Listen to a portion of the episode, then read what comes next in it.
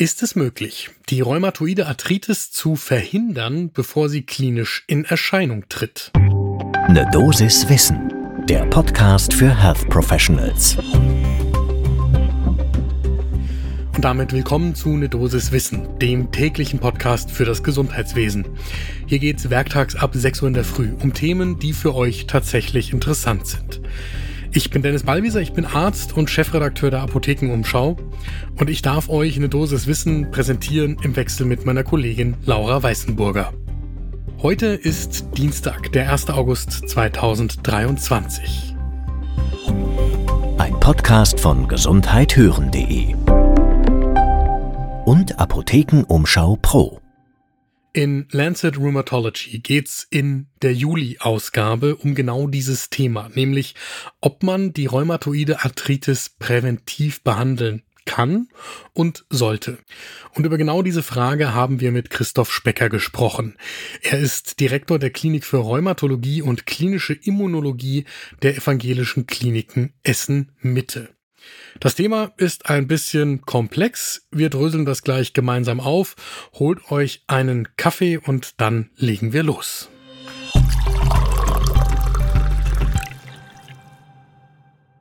Die Prävalenz der rheumatoiden Arthritis, die unterscheidet sich so nach Quellenlage zwischen einem Drittel und einem Prozent der Gesamtbevölkerung. Und die Inzidenz ist noch unsicherer wegen der hohen Latenz zwischen dem Symptombeginn einerseits und dann dem Zeitpunkt, wo die PatientInnen medizinische Hilfe in Anspruch nehmen und dann überhaupt erst eine Diagnose gestellt wird. In Bevölkerungsstudien schwankt die Inzidenz zwischen 0,1 und 0,5 Promille der erwachsenen Bevölkerung. Es gibt grundsätzlich Faktoren, die das Erkrankungsrisiko erhöhen. Je älter man ist, desto wahrscheinlicher wird es. Frauen sind häufiger betroffen als Männer. Es gibt bestimmte genetische Vorbelastungen und Raucher und übergewichtige Personen müssen eher damit rechnen. Tatsächlich weiß man auch schon eine ganze Weile, dass die Prognose der Patientinnen besser wird, wenn sie frühzeitig diagnostiziert und behandelt werden. Und da ist es entscheidend, dass man zwischen einer eher seltenen Arthritis und einer reinen Arthralgie, also den Gelenkbeschwerden, zum Beispiel bei der degenerativen Gelenkveränderung, unterscheidet. Da geht es um die sorgfältige Anamnese einerseits und eine gezielte körperliche Untersuchung, die dann heute noch begleitet wird natürlich von diagnostischen Verfahren im Labor und in der Bildgebung. Und das Ganze mündet eben in der großen Frage, kann man das sogar so früh schon erkennen, dass es gar nicht wirklich zur klinischen Symptomatik kommt? Diese Frage versucht Lancet Rheumatology in der Juli-Ausgabe zu beantworten. Seit 2017 gibt es Definitionskriterien für klinisch verdächtige Arthralgien, die verschiedene Merkmale, sieben insgesamt, aufweisen, die dann das Risiko für eine rheumatoide Arthritis erhöhen.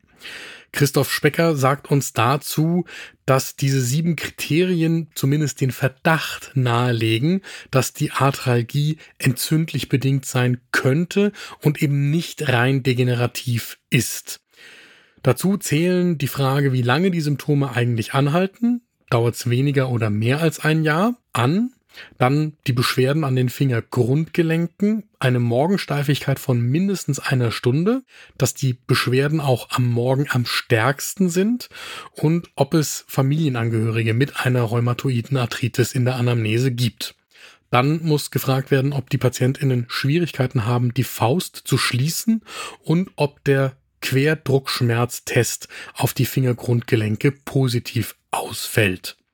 Wenn dann drei von diesen sieben Kriterien erhöht sind, dann ist die Wahrscheinlichkeit, dass es sich um eine entzündliche, also eine Arthritis handelt, schon bei 90 Prozent.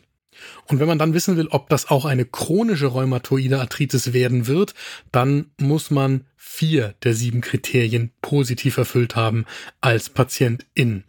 Das heißt, diese Kriterien, die sind in der Summe schon ganz gut, aber Christoph Specker sagt auch ganz klar, die reichen noch nicht aus. Die Serologie kommt noch dazu, das heißt die Frage auf die CCP-Antikörper, die sogenannten Rheumafaktoren. Wenn die vorhanden sind, dann ist das Risiko 30 bis 40-fach erhöht, tatsächlich eine rheumatoide Arthritis zu entwickeln. Aber immer noch kommt es längst nicht bei allen dieser PatientInnen zur chronischen rheumatoiden Arthritis. Mittlerweile, sagt Christoph Specker, werden den Rheumatologen häufig auch PatientInnen zugewiesen, bei denen zwar die Rheumafaktoren oder die CCP-Antikörper gefunden worden sind, die aber tatsächlich keine verdächtigen Gelenkschmerzen haben. Das heißt, man findet das bei Blutuntersuchungen auf die Antikörper heraus, hat aber gar kein klinisches Korrelat und dann stellt sich die Frage, wie geht man mit diesen PatientInnen jetzt um? In jüngsten Studien ist genau untersucht worden, was eine solche Behandlung bei einer klinisch verdächtigen Arthralgie mit einer subklinischen Gelenkentzündung herauskommt. Da gab es zum Beispiel die Treat Earlier Studie, bei der PatientInnen dann ein Jahr lang Methotrexat bekommen haben. Da ist im Ergebnis herausgekommen, dass das eine Arthritis nicht verhindern kann, aber es subjektiv zu einer Verbesserung der Schmerzen und auch der Funktionsfähigkeit in den Gelenken kommt. Und man kann die Entwicklung der Arthritis bei Personen mit dem höchsten Risiko verzögern. In einer anderen Studie, der sogenannten Stop-RA-Studie, die wir auch in den Show Notes verlinken, da gab es keinen Einfluss von Hydroxychloroquin auf die Entwicklung einer Arthritis bei Risikopersonen mit CCP-Antikörpern. Und da gibt's noch andere Studien, die den T-Zell-Co-Stimulationshemmer Abatacept untersucht haben, ebenfalls auf seine Wirkung auf die Entwicklung einer rheumatoiden Arthritis bei Risikogruppen hin. Und auch in diesen Studien kam heraus, dass man die Entwicklung der rheumatoiden Arthritis herauszögern kann, aber die Entwicklung nicht wirklich dauerhaft verhindern kann. Das heißt, unterm Strich ist die Frage offen, mit welchen Therapien man tatsächlich die Entwicklung einer rheumatoiden Arthritis aufhalten könnte und wie solche Therapieschemata aussehen sollten. Wir haben Christoph Specker nochmal gefragt, was er aus den Ergebnissen all dieser Studien im Moment macht. Er sagt uns, auf der einen Seite ist es viel einfacher geworden, die rheumatoide Arthritis schneller zu diagnostizieren. Andererseits hat er eben das Problem, dass PatientInnen vor ihm sitzen, die keine Beschwerden oder keine Beschwerden mehr haben. Und da ist dann die Frage, was macht man mit denen? Da ist er sich übrigens einig mit den Autoren des Editorials der aktuellen Ausgabe von Lancet Rheumatology, die da aus prinzipiellen Überlegungen heraus ebenfalls skeptisch sind. Man kann diese Patientinnen, die quasi ein Laborbefund haben, natürlich so behandeln, als hätten sie eine manifeste rheumatoide Arthritis. Dann ist aber die Frage, ob ich die Ausbildung des Vollbilds der Erkrankung nur um die Dauer dieser versuchsweisen Behandlung hinausschieben kann und dann, wenn ich mit der Behandlung aufhöre, sich die rheumatoide Arthritis eben auch einstellt oder ob ich durch eine solche präventive Therapie die Entwicklung der rheumatoiden Arthritis verhindern kann. Und genau das konnte eben bisher in den Studien nicht gezeigt werden. Das heißt, hinauszögern ja, verhindern eher nein. Und dann komme ich zu meinem Fazit der heutigen Folge und da bin ich mir, glaube ich, mit unserem Experten Christoph Specker einig. Man sollte keine Laborwerte behandeln, sondern man sollte versuchen, PatientInnen mit Symptomen zu behandeln und ihnen dann zu helfen, wenn sie tatsächlich auch Beschwerden haben.